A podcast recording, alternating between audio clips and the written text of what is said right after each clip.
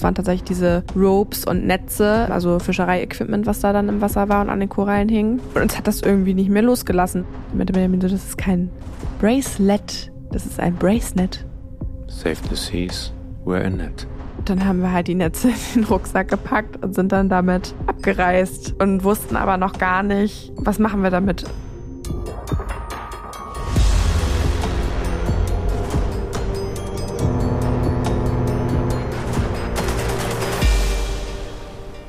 Hallo und herzlich willkommen zu einer neuen Folge Ocean Crime. Neben mir, beziehungsweise gegenüber von mir, Nicht die Maya. nicht die Maya und hat Bart. Hallo Benjamin. Hallo Madeleine. Schön, dich in meiner Show begrüßen zu dürfen. In eurer Show. Ich freue mich, mal Show. wieder Gast zu sein. Das geht jetzt natürlich auch nicht ohne dich. Und zwar ähm, geht es um die Gründungsgeschichte von Bracenet. Und was ist der eigentliche Crime? Wir dachten erst so, hm, machen wir das wirklich? Ist das interessant genug? Aber ja, egal, wie wir es ja immer wieder erzählen, finden wir alle spannend. Aber wir haben uns das noch nicht gegenseitig erzählt, sondern bis jetzt sind wir immer nur interviewt worden. Und ich dachte, es könnte ja interessant sein, einmal das aus unserer Sicht zu hören, wie es dazu kam und von welchem Crime ja, sich das Ganze entwickelt hat, wieso es Bracelet überhaupt gibt, weil das ist ja ein täglicher Ocean Crime, mit dem wir uns hier beschäftigen. Und äh, war auch der Anlass ein, ein Ocean Crime, weshalb es überhaupt Bracenet gibt. Heißt, wir müssen uns jetzt satte acht, neun Jahre zurückkatapultieren. Neuntes Jahr ist das jetzt. Krass, ne? 2015. Dann tauchen wir mal gemeinsam ein und gemeinsam zurück. Ja, für die, die es nicht wissen, wir sind äh, verheiratet, haben ein Kind zusammen, haben uns damals im Job kennengelernt und arbeiten jetzt seit neun Jahren auch mittlerweile zusammen und hatten gerade Hochzeitstag, also wir sind auch noch zusammen. Partner auf allen Ebenen. Ja, muss man ja nochmal dazu sagen. Das ist, glaube ich, auch immer eine ganz gute Herausforderung, aber ich finde, wir sind ein gutes Team. Nach dem Podcast auch noch. Hoffentlich. Ja, das habe ich auch. Ja, wir sitzen hier in unseren ähm, eigenen vier Wänden und hoffen, dass wir das durchweg aufnehmen können. Unser Kind schläft und wir sitzen hier bei lauschigen Kerzenschein und es ist nicht nur unsere Wohnung, sondern wir sind hier jetzt mittlerweile das 13. Jahr, glaube ich, das 12. Jahr in dieser Wohnung und die hat uns ganz schön doll begleitet, weil bevor Bracelet überhaupt entstanden ist, sind wir hier eingezogen und haben damals noch in unserem Hauptjob gearbeitet und haben jährlich unseren Urlaub in so einem vierwöchigen Block genommen, damit wir möglichst weit und raus konnten aus dem Job, ähm, weil wir schon sehr, sehr viel gearbeitet haben.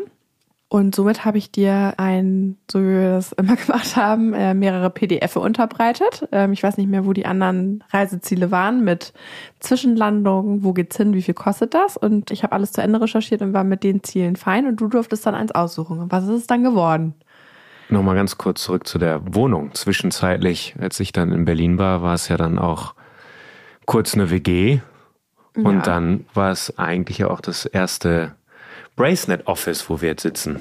Jetzt ist da, wo wir Bracenet heraus ja, mehr oder weniger gestartet oder täglich dann umgesetzt haben, ein Kinderzimmer.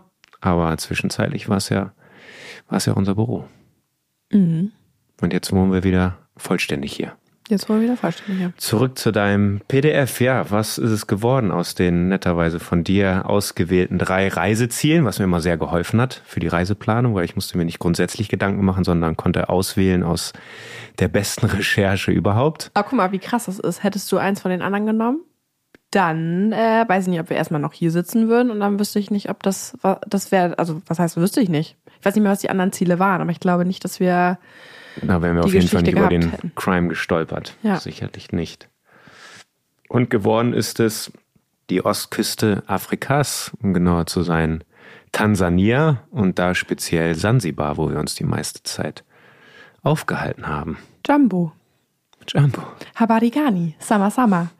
Wir, haben, äh, wir sind mit Wörterbuch gestartet auf Swahili und haben vorher fleißig gelernt und sind dann, haben wir es nämlich immer gemacht, auch ein kleiner, ein kleiner Tipp, immer schön ein paar Wörter lernen der Landessprache, hilft ungemein und macht auch sehr viel Spaß. Und guck mal, wie lange ist das her? Ein paar habe ich schon behalten. Hat mir übrigens geholfen auf der ITB letztens, als ich mich mit den mit der Reisekooperation unterhalten habe. Also gut im Kopf geblieben. Ja, dann sind wir nach Tansania aufgebrochen. Ich erinnere mich noch an die Felder über Kenia beim Landen, dann in der Zwischenlandung mit dem Nebel, wo so kleine Lichter rausgeguckt haben und es sah super mystisch aus und ja, das war so die erste, die, der erste Kontakt, wo wir dachten so, uh, das sieht voll spannend aus von oben. Aber das war erstmal die Zwischenlandung. Dann ging es weiter. Mitten in der Nacht sind wir dann irgendwann angekommen mhm. auf Sansibar. Haben erstmal nichts gesehen. Vor uns wurden erstmal Leute aus der Schlange gezogen, die keine Gelbfieberimpfung hatten und wir waren saufroh, dass wir sie vorher gemacht haben, weil die wurden dann so aus der Reihe gezogen und haben dann einfach so einen Shot in den Arm gekriegt. Stimmt, direkt am Flughafen. Ja, auch geil, dass, es, dass sie das durften, aber... Ähm aber noch ganz kurz einmal dazu. Ich war ja auch sehr, sehr spät dran mit meiner Gelbfieberimpfung. Hm. In Berlin habe ich gedacht, shit, wo kriege ich jetzt noch so eine Impfung her? die Ärzte in der Umgebung abtelefoniert. Ich war zu spät dran, keine Termine und dann ähm, unbezahlte Werbung bin ich äh, zu Globetrotter und habe dann zwischen den Deuter-Rucksäcken und Schlafsäcken und Zelten habe ich dann auch meinen Shot bekommen. Ich erinnere mich Aber noch, dass das, das war super. Ich erinnere mich noch, dass du mir geschrieben hast, dass du in irgendeiner Eiskammer sitzt und ich mich habe, was du da machst. Du wolltest dich doch impfen lassen gehen. Ja, in so einer Eiskammer, ne? Genau. ja, ist ja mittlerweile auch äh, der Globetrotter Gründer, ist ja auch unser Berater unter anderem. Hier nochmal ein kleiner Tipp, Wirtschaftssenioren beraten. Könnt ihr euch mal angucken. Die beraten uns seit mehreren Jahren und äh, das ist ganz cool. Ja, aber dann standen wir da in der Schlange. Die Leute sind durchgeimpft worden. Wir hatten Gott sei Dank unseren kleinen Schein, unsere Karte aus unserem Impfausweis dabei und sind dann in ein Taxi gestiegen, was so einen ganz künstlichen Weintraubengeruch aus den 90ern hat. Wer so Polly Pocket gespielt hat und so kann sich da vielleicht dran erinnern. Mit so Teppich unter den Füßen, mit so Bömmeln dran wie aus der Waschanlage. Also so Fusseln, weiß ich noch. Ganz viel, ganz viele Sachen, die um den Spiegel hingen und man konnte einfach gar nichts sehen. Man hat nur nichts sehen und nichts hören, weil ganz laut äh, Musik lief. und zwar von Diamond, Diamond Platinums. Diamond Platinums, auch nochmal ein Tipp kannten hier. wir da noch nicht, aber nach, nach der Rückkehr wandert er auf die, auf die Playlist. Gab's number das da schon? Spotify? Nee. Nee, gab's Glaube nicht. nicht. Aber ist auf jeden Fall auf mega, mega berühmter. Typ und äh, war auf jeden Fall uns nicht beka äh, bekannt oder so klar, dass der so krass berühmt ist weltweit. Auf jeden Fall solltet ihr mal reinhören. Gute Laune Musik ist vorprogrammiert. Da kriegt ihr das Wir driften. Sansibari-Feeling. Ja, gut, ein bisschen driften darf man. Zurück zur Taxifahrt. Dann sind wir in unsere Unterkunft gekommen, die wir wohlwissentlich so ausgesucht haben, dass wir da fast umsonst übernachtet haben, weil wir ähm, Deal hatten, mit Fotos zu machen für die Unterkunft, bei der wir übernachtet haben. Wir haben gesagt, wir fotografieren. Ich bin eigentlich gelernte Fotografin und haben dann einen Special Deal bekommen für die Übernachtung. Und das war so eine kleine Lodge. Ich weiß nicht mehr, wie die hieß. Sunset Beach hieß die. Mhm. Und das waren so offene Bungalows. Ähm, man hörte das Meer rauschen und hatte dann so eine kleine, wie so eine Lamellentür aus Holz mit so einem kleinen Vorhängeschloss. Und man sah ja einfach überhaupt gar nichts. Das war ganz komisch. Die Gerüche waren krass, fand ich. Und man hörte halt das Wasser ganz krass rauschen, aber man hat einfach gar nichts gesehen. Dann haben wir uns erstmal natürlich schlafen gelegt. Und am nächsten Morgen haben wir uns auf die Bettkante gesetzt und diese Fensterläden aufgemacht. Und dann konnte man erstmal gar nichts sehen, weil man so geblendet war von diesen krassen Farben. Ein Türkis, ein Blau, was man echt selten davor und selten danach wieder gesehen hat. Das war wirklich, es hat einen im wahrsten Sinne äh, reingezogen, was wir dann auch umgehend gemacht haben. Ich glaube, das erste war Brille schnappen, Flossen schnappen und rein ins und Meer. rein. Ja, also das Wasser war wirklich einfach kristallklar und ist halt von der Lagune her super weit, sodass man halt ja einfach überall auch super gut schnorcheln konnte und Wassertemperatur, so dass man natürlich mit dem C da reingeht und äh, ohne. Ich glaube, das ist das einzige Mal gewesen, wo ich gar nicht gefroren habe beim ins Wasser gehen. Wir sind die meiste Zeit sonst auch in Norwegen. Das Ja, das stimmt. Dann sind wir mal in Norwegen. Aber das, äh, aber so auch generell, das ist halt, man konnte einfach reingehen ins Wasser. Ich möchte ich, das Gefühl fand ich gut. Ja, dann sind wir da, ich glaube, wir waren dreieinhalb oder vier Wochen insgesamt ähm, dann da. Und Vier nicht, so lange habe ich nicht Urlaub bekommen. Das Ja, war- dann waren es dreieinhalb, aber wir waren schon, schon lange da, haben uns dann Roller gemietet und sind über die Insel gepäst und sind die Strände lang gelaufen, die Menschen leer waren. Das war ähm, Nebensaison und wir waren am Yambiani Beach im Süden und der war unfassbar lang und man hatte, was sehr besonders war, wenn man am Strand entlang gelaufen ist, halt einen sehr weiten Strand. Dann hat man diese ganz lange blaue Lagune gehabt und ähm, häufig war auch kein Wasser da, weil sich das so komplett zurückgezogen hat. Und dann hat ja, man wahnsinnige Gezeiten, ne?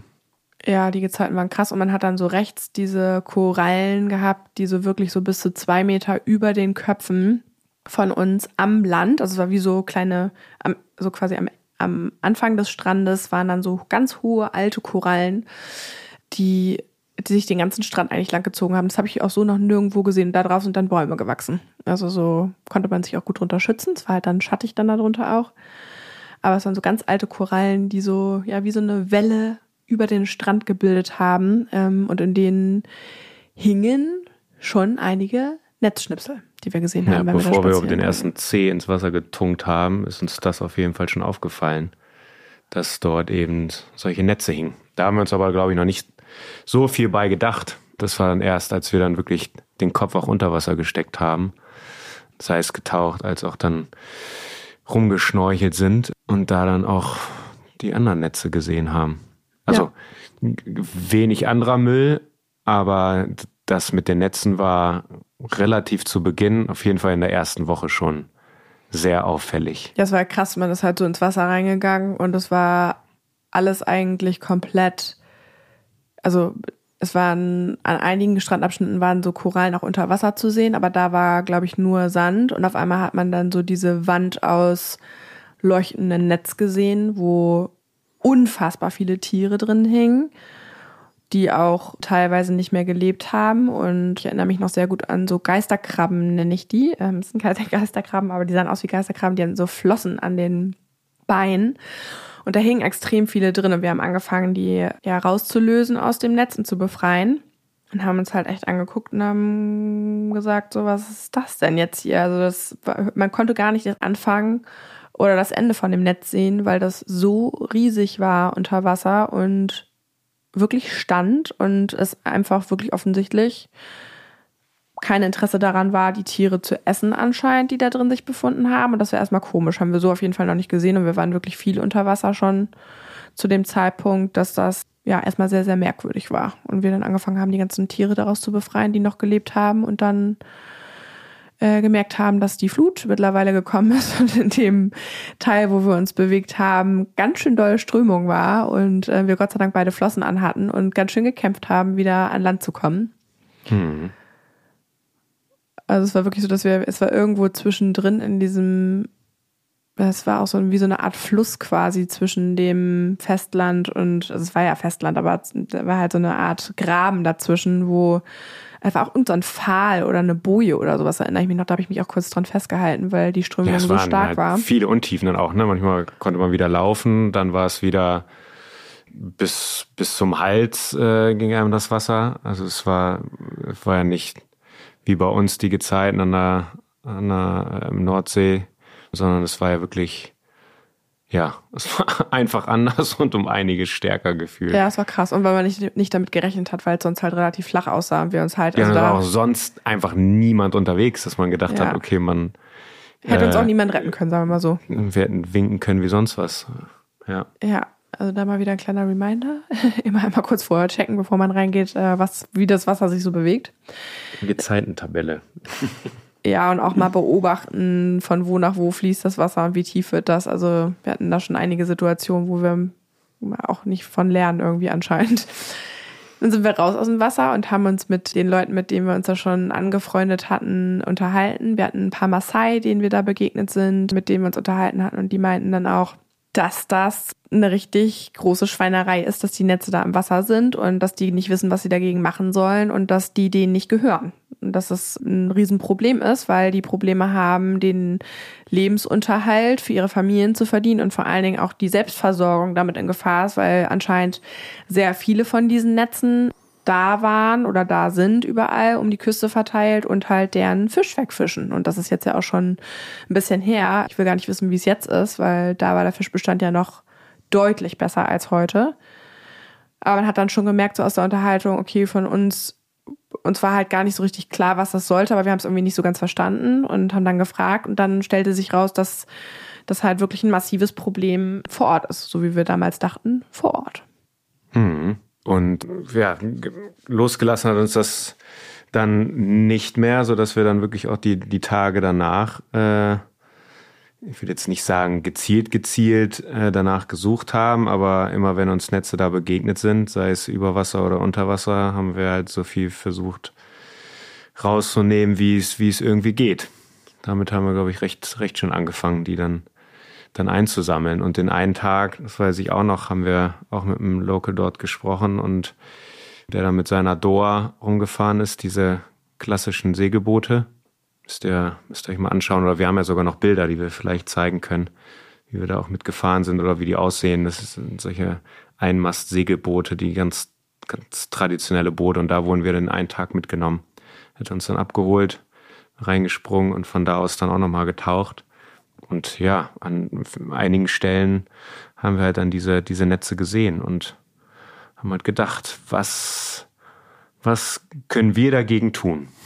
Ja, klar, also Müll sammeln fing dann irgendwie so ganz organisch an. Das hat man, damals war das noch nicht Trend, am Strand Müll zu sammeln. Es gab auch tatsächlich gar nicht so viel Müll, Müll da, sondern es waren tatsächlich diese Ropes und Netze, also Fischereiequipment, was da dann im Wasser war und an den Korallen hing. Und uns hat das irgendwie nicht mehr losgelassen, weil es war dann irgendwie auch abends Diskussionen äh, mit den Leuten, die wir da kennengelernt haben und ja, man hat dann irgendwie immer weiter sich damit beschäftigt. Wir sind dann einen Tag nach Stone Town gefahren, das ist die Hauptstadt. Ähm, zu der Zeit waren ganz schlimme Unruhen, weil auch gerade die politische ähm, Situation sehr schwierig war. Es waren Neuwahlen da und dadurch haben wir uns halt mit dem ganzen Geschehen auf der Insel sehr auseinandergesetzt. Also auch mit dem, wie leben die Menschen. Das haben wir sowieso eigentlich immer versucht oder machen es auch immer noch, wenn wir irgendwo hinfahren. Wir haben jetzt auch zum Beispiel ein ganz anderes Bild davon, vielleicht zum Abschluss nachher nochmal, wie wir das einschätzen, auch in solche Länder zu reisen oder speziell auch dahin zu reisen, wo wir jetzt waren. Aber es war krass auf jeden Fall, wie doll die Leute davon betroffen waren. Und auf dem Fischmarkt, das war auch mega krass. Das war halt nicht so ein Fischmarkt, wie man den jetzt hier aus Hamburg kennt, aus der Halle, sondern da waren halt krass große starke schwarze Männer, die überall Schuppen übersät waren, die mit ihrer Machete und mit ihren Beilen auf so Holzbretter gehauen haben. Und ich erinnere mich heute noch an das Gefühl, wie mir diese Schuppen ins Gesicht geflogen sind. Und ich hatte so ein, ähm, ich war natürlich auch äh, bedeckt mit einem Tuch und auch über den Kopf und erinnere mich heute noch dran, ich hatte so ein weißes Tuch, was ich drüber hatte und hatte dann überall so Fischreste an mir dran kleben. Das war ganz krass. Ja, gefühlt war man da schon auf Mission und wollte halt sich so viele Infos irgendwie ziehen, wie es irgendwie geht. Wir sind da jetzt nicht so klassisch äh, nur außen rum, sondern wir sind ja wirklich mitten, durch. Und immer wenn wir angesprochen wurden oder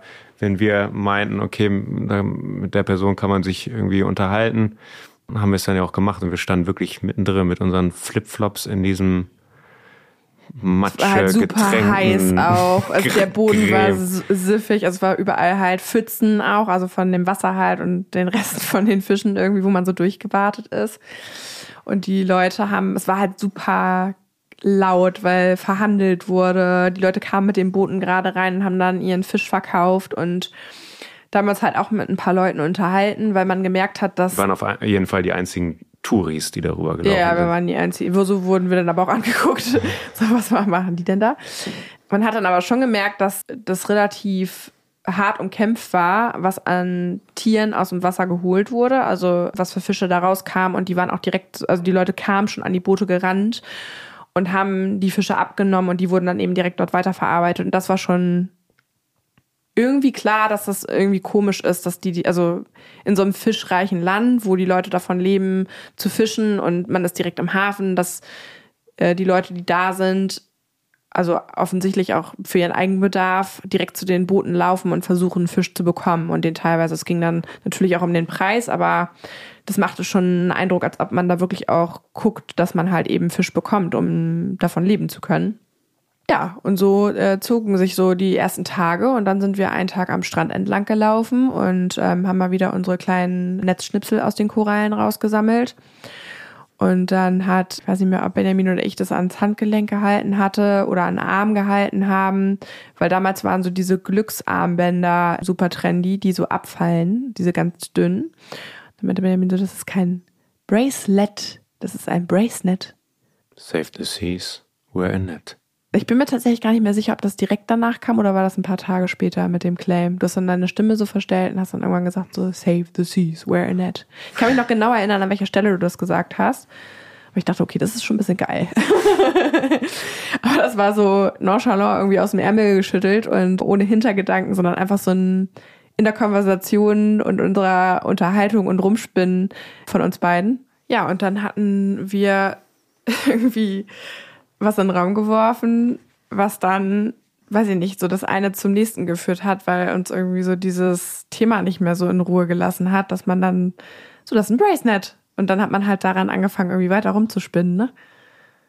Ja, wir sagen immer, eigentlich sind wir, sind wir selbst ins Netz gegangen, im übertragenen Sinne, weil die Idee hat uns dann nicht, nicht mehr losgelassen. Man muss dazu sagen, das war halt immer noch im Urlaub und man kennt es, wenn man irgendwo im Urlaub ist und irgendwelche Ideen hat, dass sie, sobald man wieder zurück im Alltag ist, dann in den Hintergrund geraten. Äh, anders war es halt dann wirklich, wirklich mit den, mit den Netzen. Aber ich glaube auch, also während dieser Zeit, weil wir halt immer wieder zum einen über diese Netze gestolpert sind, aber auch weil wir einfach gesehen haben, was da für eine Artenvielfalt und was wir für schöne Momente im Wasser hatten, auf der anderen Seite, wo man gedacht hat, okay, man muss doch dagegen was tun und diese, diese Tiere schützen. Wie dieser eine krasse Moment, wo wir auf einer vorgelagerten kleineren Insel waren und direkt am Strand, ich glaube, ich war da dann auch gerade im Wasser, wo dann dann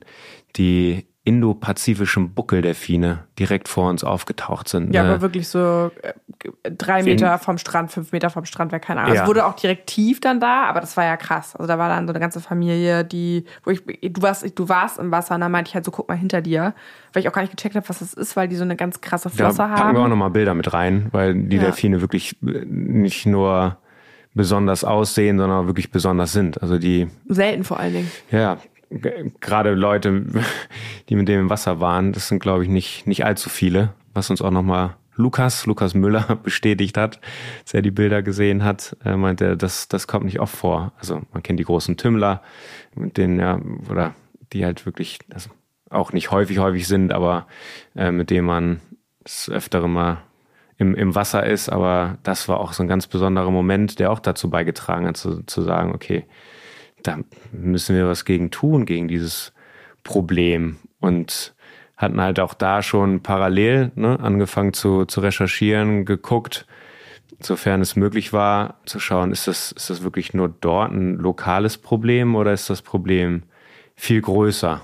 Ja, an dem Tag noch nicht, weil wir wollten erst äh, oder wurden gefragt, ob wir auf der Insel bleiben wollen. Benjamin hat gerade gesagt, äh, einsame Insel, weißer Strand, Buckeldelfine, haben wir jetzt gerade schon gehört, indopazifischer Buckeldelfin. Mhm. Riesenkrabben und weißer Strand mit unfassbar schönen Muscheln und so. Und die gesagt haben, ja, wollt ihr nicht hier bleiben, wir holen euch dann morgen wieder ab. Und wir uns beide angeguckt haben und dachten so, äh, wir haben unsere Zahnbürsten nicht mit. Das ist so bescheuert. Ich weiß gar nicht, seit ich ein Kind habe, wie oft ich abends meine Zähne nicht geputzt habe, weil ich direkt mit eingeschlafen bin. Das war ein Argument, nicht dort zu übernachten, aber gut. Vielleicht waren wir noch ein bisschen, ein bisschen geschockt von der Nacht davor, weil ähm, in unserem, in unserer Unterkunft waren unten, war unten ein Pärchen und wir haben oben gepennt. Und ich lag im Bett und habe ähm, so dachte ich, da gibt's eine ganz besondere Affenart, die auch, also Sansibar und auch Madagaskar sind für einige Tierarten sehr besonders bekannt, weil die endemisch sind und nur dort vorkommen. Und ähm, ich wollte die unbedingt sehen. Und es hörte sich an, als ob die Affen aufs Dach geklettert sind und ja, keine Ahnung. Also es klang halt so, als ob die Affen irgendwie an der Tür rütteln und da sind, ich wollte unbedingt gucken gehen, weil ich meinte so, nee, du bleibst jetzt liegen. Das sind keine Affen. Dann haben wir so gelauscht und dann hat man unten halt diverse Geräusche gehört und dann schrie die Frau unten drunter und das hat irgendwie so ein paar Minuten gedauert und dann haben wir so ganz vorsichtig, wir haben so mega das Herzklopfen gehabt, ganz schwer geatmet, weil unsere Tür auch super dünn war und wir gar nicht mitbekommen haben, was passiert ist und dann so runtergeguckt haben von oben. Sie war dann so im Bettlaken eingewickelt und stand dann weint und aufgelöst vor der Tür. They came in with a really big knife. They had a really big knife. They want to kill us. Und äh, die sind überfallen worden dann an dem Tag. Und das war nämlich äh, morgens. Vielleicht hatte das deswegen irgendwie den, den Hintergrund. Also was man nicht vergessen darf, auch da nochmal in dem Land, Das ist uns in der Zeit, in der wir Auch da ein waren. Crime, aber kein Ocean Crime. Kein Ocean Crime, aber möchte ich trotzdem kurz erzählen bezüglich der, des Verdienstes. Also die Leute verdienen so um die 250 Euro im Jahr teilweise. Das war damals zumindest der Fall, wenn die nicht irgendwie im Tourismus gearbeitet haben. Und dann gibt's da halt Lodges und wir waren in einer, ich würde sagen, absolut nicht High-Class, Fünf-Sterne-Unterkunft, sondern wirklich in so Beach-Bungalows, aber die waren halt eben auch einfach zu erreichen, auch am Strand, weil das alles offen war. Und dann sind da halt Leute mit Laptops und Kameras und wenn man das halt als Jahreseinkommen hat und mitbekommen hat, wie da auch die Nahrungsbeschaffung ist und was es alles bedeutet, wäre jetzt zu viel für diesen Podcast, aber kann man das irgendwie auch alles verstehen. Also würde Ja. auch nicht mit einem kleinen Messer da reingehen, sondern mit der Machete, die ich habe, logischerweise die ich auch im Alltag verwende. Und das ist natürlich auch sehr beeindruckend dann. Also auch für uns. Wir haben auf jeden Fall den Rest der Zeit mit äh, Tassen an der Tür geschlafen, weil wir dann doch nicht mehr ganz so getraut haben, dass da nicht bei uns auch nochmal jemand reinkommt.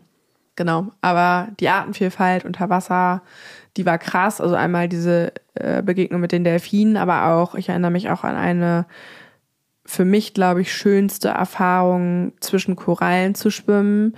Wir sind äh, den Yambiani Beach äh, komplett hoch mit Fahrrädern gefahren. Auch sehr gute Empfehlung, mit Fahrrädern Strand hochzufahren, wenn man eine Freundin hat, die bis ans ganz letzte Ende vom Strand fahren möchte und immer um die Ecke gucken möchte und die Ecke ja aber auch sehr weit entfernt sein kann, wenn man immer weiter geradeaus fährt und es halt so ein gebogener Strand ist, die Ecke, also mh, Entfernung schätzen ist nicht so mein Ding, sage ich jetzt mal.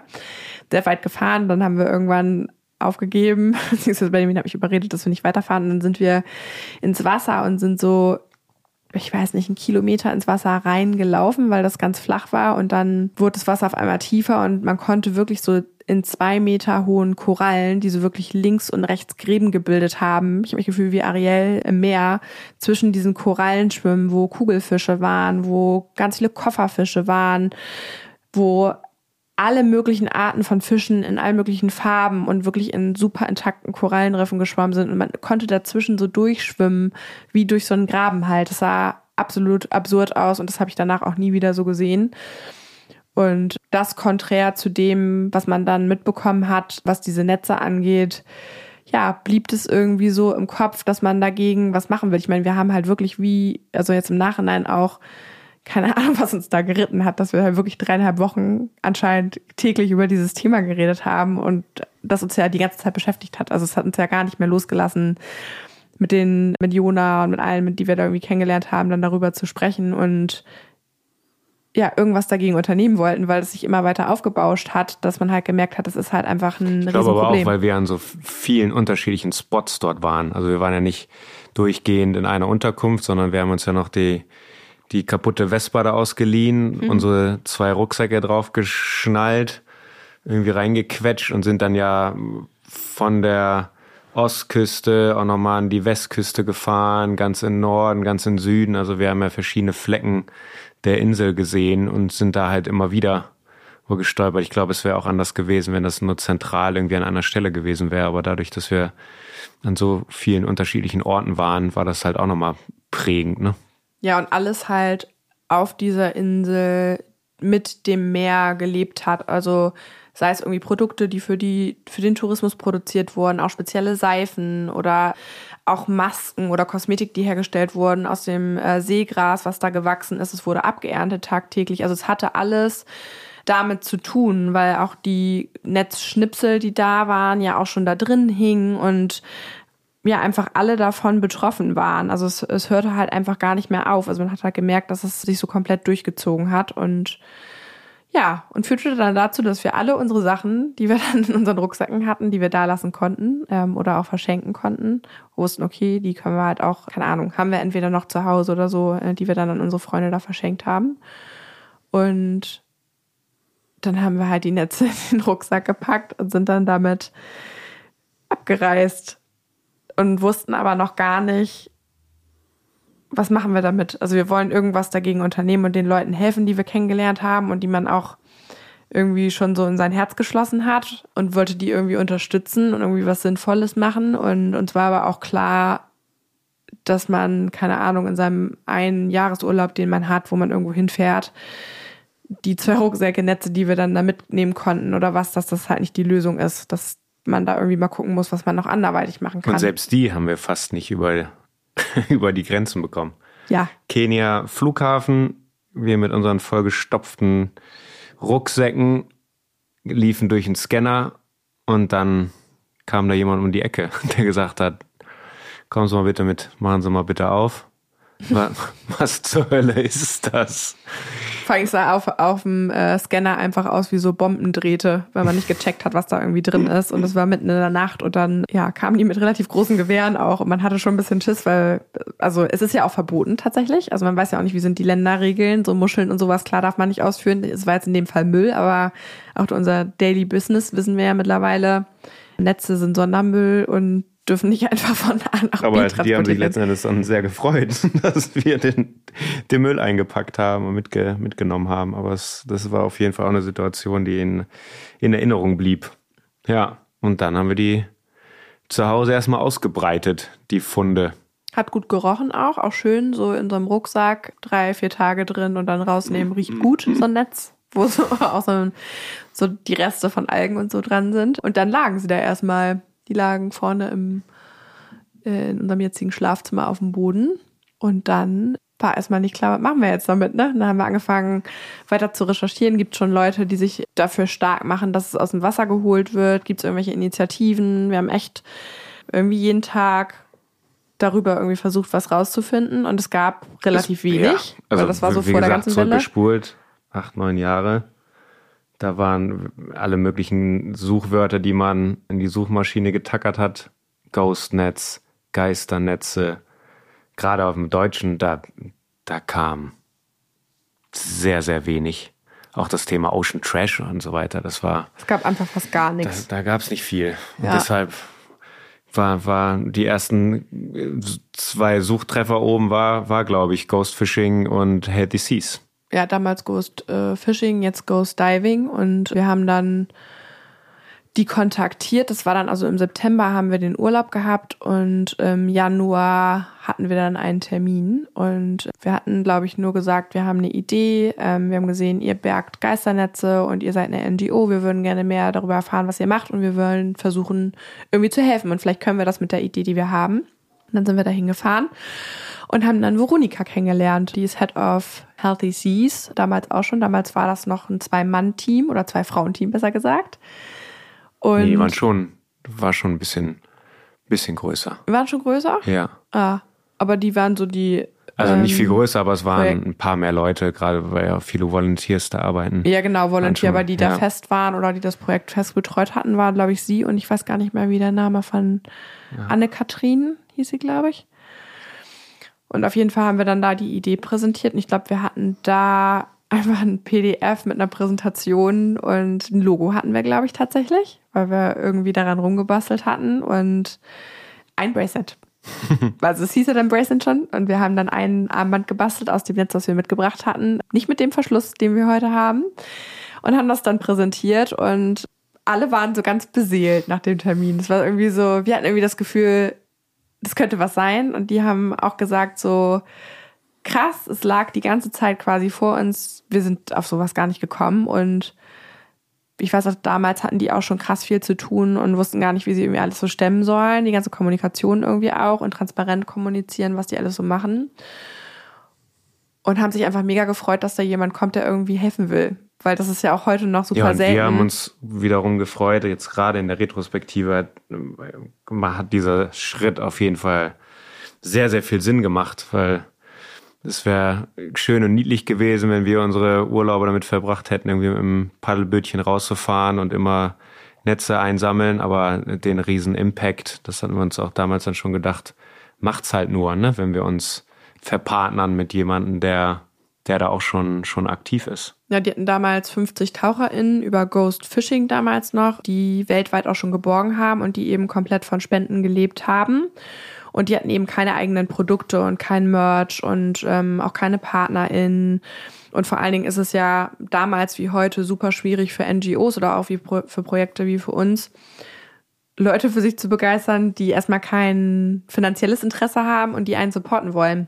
Also Volunteers gab es schon so ein bisschen, aber meistens hatten die auch irgendwie einen Hintergrund, Marinebiologie oder ja, irgendwas, was irgendwie beruflich damit zu tun hat, aber man ist halt wie jeder andere NGO darauf angewiesen gewesen, dass sich Leute dafür entscheiden, das Projekt zu unterstützen. Dafür waren die halt noch relativ klein damals und die ganzen TaucherInnen haben das ehrenamtlich gemacht. Die hatten unter der Woche einen anderen Job und ähm, auch Boote mieten, Netztransporte und so. Das ähm, kostet halt alles Geld und auch Zeit. Und ähm, da waren, waren die sehr dankbar, dass wir irgendwie dann gekommen sind und gesagt haben, wir haben hier eine Idee. Und die war damals zumindest so konkret, dass wir gesagt haben, wir können oder wir wollen was daraus fertigen und es verkaufen und ich glaube auch schon dann Spenden generieren. Die Idee war, glaube ich, schon so weit. Ja, aber es war trotzdem, und das war die ersten Jahre dann auch so, es war, war einfach unser Hobby. Also wir hatten uns ja, das hat uns immens befeuert, da weiterzumachen, gerade solche Termine mit, mit Headies und Ghost Dive und dann kurz darauf waren wir dann auch auf der ersten Bergungsfahrt auf der Nordsee dann dabei,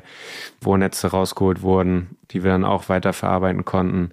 Aber es war ja trotzdem, hey, wir, wir investieren hier unsere komplette Freizeit irgendwie in, in dieses Hobby. Wir hatten ja zu dem Zeitpunkt noch gar nicht darüber nachgedacht zu sagen, okay, vielleicht kriegen wir das Projekt so groß, dass wir das irgendwann in kompletter Vollzeit machen können. Das war ja dann irgendwann aus den immensen Stunden, die man im normalen Job ver verbracht hat, war es dann irgendwann, musste die Entscheidung dann her, können wir es weiter nebenbei machen oder müssen wir, ja, um das noch besser und richtiger aufzuziehen, müssen wir uns irgendwann vielleicht entscheiden zu sagen, jetzt machen wir nur noch das.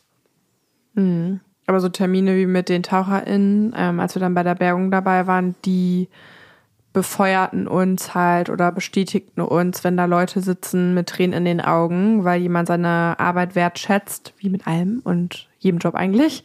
Aber das halt auch für die nicht einfach nur ein Hobby ist, sondern ja auch familiär viel bedeutet, jedes Wochenende rauszugehen und auch Zeit dann da rein zu investieren und das auch einfach super anstrengend ist und ja auch ein teures Hobby, weil viele natürlich auch viel selber da rein investiert haben. Und das war schon krass zu sehen und hat uns irgendwie nochmal bestärkt, dass wir da weitermachen wollten, auf jeden Fall. Und deswegen ging das immer weiter. Und es war dann natürlich auch die Reaktionen waren auf einmal natürlich auch andere. Wie gesagt, da war das halt noch gar nicht Thema, jetzt irgendwie Meeresschutz zu betreiben oder so. Aber wir haben halt früher in einer Agentur gearbeitet und wir haben super viel gearbeitet. Wir haben wirklich so zwischen 60 und 80 Stunden war eigentlich eine normale Woche und haben das dann halt immer abends nach dem Feierabend, also sprich bis nachts gemacht irgendwann, meistens bis zwei, drei und dann sind wir morgens zur Post gefahren, war da noch gar nicht so weit. Aber oder mittags halt dann Calls gehabt ähm, mit Unternehmen, mit denen wir uns unterhalten haben, wie kann man das machen, wo kann man Verschlüsse produzieren lassen? Wo kann man Kleber herbekommen, der vegan ist, der transparent aushärtet? Ja, alles so Try and Errors gewesen. Wir sind ja keine SchmuckherstellerInnen, wir sind keine Businessleute in dem Sinne gewesen, dass wir ja schon mal irgendwas gegründet haben. Wir hatten keine finanziellen Mittel, sondern also wir haben einen gut bezahlten Job gehabt, aber wir hatten jetzt keine Rücklagen ähm, die wir da groß reingesteckt haben. Also es war dann immer so, okay, wir haben das und das übrig, das kostet jetzt 200 Euro, das kostet jetzt 500 Euro und dann haben wir das halt dann da reingesteckt und dann halt immer wieder irgendwie ein bisschen weiter ausgebaut, so wie es eben gerade möglich war. Und das hat dann halt nochmal von Januar bis Ende September dann gedauert, quasi die Produktentwicklung, bis wir wirklich ein Produkt hatten mit einem Verschluss, mit dem wir fein waren, mit einer Gravur, mit dem Kleber, den wir wollten, mit einer Verpackung, und auch eine Webseite. Ich weiß gar nicht mehr, wer die damals auch gemacht hat. Haben wir die selber gebaut? Mhm. Ah ja, guck mal, selber, selber mhm. Webseite gebaut. Und dann einfach irgendwann halt online stellen und drücken so, jetzt sind wir online. Ich erinnere mich noch genau an den Moment. Und wieder direkt so, jetzt brauchen wir Influencer. Jetzt brauchen wir jemanden, dem, ne, Zitate. Influencer gab's, war das damals schon? Nee, ne? Das war auch noch gar nichts. Das war so, wir brauchen jetzt Zitate auf unserer Seite von Leuten, mit denen wir, die uns gut finden, die mit uns zusammenarbeiten wollen würden und so. Und dann haben wir angefangen halt zu recherchieren, mit wem kann man zusammenarbeiten und das war halt einfach eine super krass intensive Zeit. In der Zeit sah unsere Und auch eine lange Wohnung Zeit. Ich meine, wir, wir versuchen das jetzt in einer halben Stunde hier mir zusammenzufassen, aber der, der ganze Weg dahin, das hat schon echt, echt lang gedauert. Aber es war mhm. halt ja, dadurch, dass, dass wir uns, glaube ich, hatten, das war sehr, sehr hilfreich. Also gab natürlich auch mal ein, zwei Wochen, wo man so gefangen war im, im normalen Tagesgeschäft, sage ich mal, dass die andere Person dann, in dem Fall du, einen wieder befeuert hat und wieder was Neues rausgefunden hast. Dann war ich mal wieder der, der Ziehfaktor. Ich glaube, das hat sehr, sehr geholfen, dass, dass wir uns gegenseitig halt immer wieder gepusht haben. Und ja, es hat uns einfach, einfach nicht mehr, nicht mehr losgelassen. Ja, man hat halt so die Momente bei seiner Arbeit gehabt und wir haben unsere Jobs wirklich super gerne gemacht, wo man dann aber da gesessen hat und sich halt eigentlich ja fast jeden Abend damit beschäftigt hat und jede Mittagspause und jeden freien Tag und jeden Wochenendtag, dass man, wenn man dann seine reguläre Arbeit gemacht hat, halt zwischendurch echt dachte, was mache ich hier eigentlich? Also es hat ja alles seine Daseinsberechtigung für den Job und für den Moment gehabt. Und wie gesagt, wir haben den auch gerne gemacht, aber es war halt dann so, auf einmal hatte das einen Sinn. Auf einmal hat man das Gefühl gehabt, man kann eine gute Sache unterstützen. Also hat man ja dann auch, aber man wusste ja noch gar nicht, wo führt das dann letztendlich auch hin. Also ist das jetzt irgendwie ein Tropfen auf dem heißen Stein oder können wir was gegen, generell gegen das Problem tun? Weil der eigentliche Crime, die Geisternetze, war da ja schon klar. Unser Ziel ist es nicht, aus allen Geisternetzen der Welt oder aus allen Fischernetzen der Welt Armbänder zu machen. Das ist ja utopisch, weil man dann ja glaube, schon gemerkt hat, dass es überall ist dieses Fernweh, was man natürlich dann auch in, in, in, in Deutschland einfach hat, hat einen dann wieder in diese Welt katapultiert. Ne? Man war dann irgendwie am Meer. Wenn man sich damit befasst hat, war das, war es ein Stück, Stück wie, wie Urlaub. Und alle Urlaube davor und danach, wir sind halt irgendwie immer, immer am Meer. Und das ist halt für uns so, so ein wichtiges Thema. Und da dann wirklich zumindest einen kleinen Teil dazu beizutragen, dass es dem besser geht, äh, hat, einen, hat einen, eine so lange Zeit beflügelt, bis wir das Ganze so richtig aufgegleist haben. Ja, und das Thema Geisternetze bekommt nochmal eine gesonderte Folge in den kommenden Wochen. Aber das ist ja der eigentliche Crime. Also Kommen vom Problem ist die Idee entstanden, weil da Netze sind. Und wieso sind da Netze? Es gibt verschiedene Wege, wie die Netze da landen. Und das hat halt vor allen Dingen auch mit dem zurückgehenden Fischbestand zu tun, dass wo gefischt wird, nämlich an Wracks, in flacheren Gewässern, an Korallen, wo sich der Fischbestand eben aufhält. Und sich die Netze eben da verhaken und teilweise dann eben teilweise auch nicht wieder losgelöst werden können. Und dann losgeschnitten werden müssen. Und dann bleiben sie eben im Meer. Teilweise müssen Industriefischereien die Netze alle 18 Monate testen. Und wenn die Netze ja keinen weiteren Bestand mehr haben dürfen, vor allen Dingen nach Länderrichtlinien und die ersetzt werden müssen. Was macht man dann mit den alten Netzen? Ne? Also die müssen dann oder mussten oder müssen sie auch immer noch ähm, teilweise im Landfill oder ähm, wie Benjamin immer so schön sagt, es klingt schöner, in die thermische Verbrennung gehen. Also einfach thermische ver Verwertung. Thermische Verwertung. Sie werden verbrannt. Ähm, was ja auch super schlecht ist. Das sind dann die Wege, die es dann gab. Und dafür musste man sehr viel Geld bezahlen. Also jeder, der mal zum Entsorgungshof gefahren ist, der weiß, was man bezahlt, wenn man mal irgendwie was abgibt. Und diese Netze sind halt riesig. Und es hat halt viel Geld gekostet so. Und dann das mag aber keiner so gerne hören, aber dann gab es natürlich auch Wege, die Netze auch illegal im Meer zu entsorgen. Das ist auch ein Weg mit, ähm, der passiert. Und natürlich auch, dass illegal gefischt wird an Küstenlinien, wo es eben gar nicht erlaubt ist und die Netze deswegen überhaupt erstmal hängen bleiben, weil kein Fischer möchte eigentlich, außer das Netz ist defekt und es wird absichtlich entsorgt, sein Netz eigentlich verlieren, weil diese Netze sind unfassbar teuer. Also die gibt es jetzt nicht irgendwie für 100 Euro irgendwo zu kaufen. Also gibt es mit Sicherheit auch Netze, aber diese größeren Trawler-Netze, die wir jetzt ja auch hauptsächlich verarbeiten, die kosten schon auch gerne mal mehrere hunderttausend Euro. Also die sind schon sehr, sehr, sehr teuer und die möchte man halt nicht einfach entfernen oder loswerden, sondern